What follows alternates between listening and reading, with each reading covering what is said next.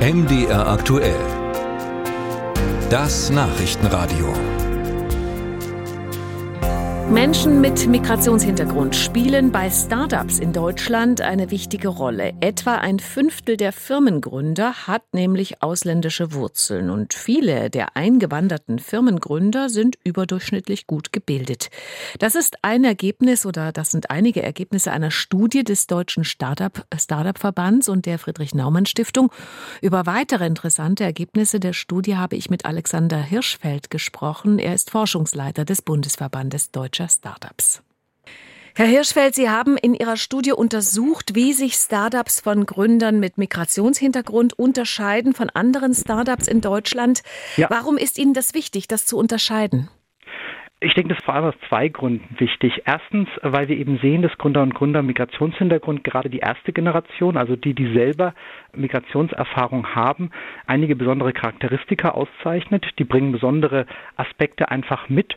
Und zweitens, um eben auch im Diskurs, in der aktuellen Debatte oder in der Debatte, die wir ja schon lange haben über Zuwanderung, auch wirklich einen wichtigen positiven Impuls zu setzen, zu zeigen, hier werden eben innovative Unternehmen aufgebaut von Menschen, die aus dem Ausland nach Deutschland kommen.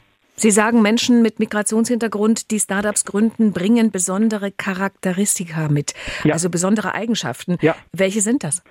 Das sind vor allem drei. Einmal sind sie besonders gut gebildet, die haben einen sehr hohen Akademikeranteil. Zweitens denken die überdurchschnittlich groß. Und groß denken, damit meinen wir, die wollen Unternehmen aufbauen, die schnell wachsen, die sich entwickeln. Das ist ein zweiter wichtiger Punkt. Und drittens sind die sehr international. Also die machen im Vergleich zu deutschen Gründerinnen und Gründern häufig schon mehr internationale Umsätze und die haben vor allem sehr viele internationale Beschäftigte. Also auch beim Thema Talente können die aus einem breiteren Pool schöpfen. In Ihrer Studie heißt es auch, dass migrantische Firmengründer einen überdurchschnittlichen Ehrgeiz entwickeln würden. Woran machen Sie das fest? Ja, also das, äh, was ich eben schon angedeutet hatte, dieses Großdenken.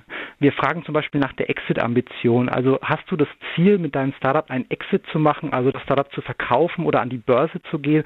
Und das sagen überdurchschnittlich viele Migrant Founders. Und das ist für uns ein Zeichen dafür, dass die sehr ambitioniert sind und die wollen auch häufiger höhere Exit-Bewertungen. Ja, also die sind häufiger in den höheren Summen, also so 100 Millionen plus auch Richtung Unicorn. Und daran machen wir das eben fest. Die haben größere Träume? Mhm. Genau, so kann man das übersetzen. Die haben größere Träume, die denken größer, zumindest im Schnitt. Und ich denke, das ist für einen Standort Deutschland sehr, sehr wichtig, weil eben gerade diese Risikobereitschaft bei uns noch ein Stück weit unterentwickelt ist. Und ich glaube, da kriegen wir wichtige Impulse, da können wir uns viel von abschauen. Äh, das ist ganz zentral für uns. Gibt es denn auch Hürden, Probleme, mit denen besonders Startup-Gründer mit ausländischen Wurzeln zu kämpfen haben, die deutsche Startup-Gründer vielleicht nicht so kennen? Auf jeden Fall, die gibt es, äh, haben wir immer wieder in unseren Studien gezeigt. Ein ganz wichtiger Punkt natürlich Sprachbarrieren. Deutsch als Amtssprache.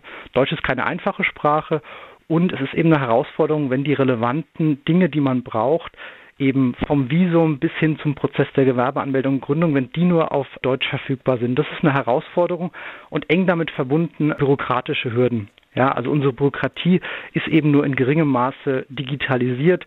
Häufig muss man lange auf Termine warten.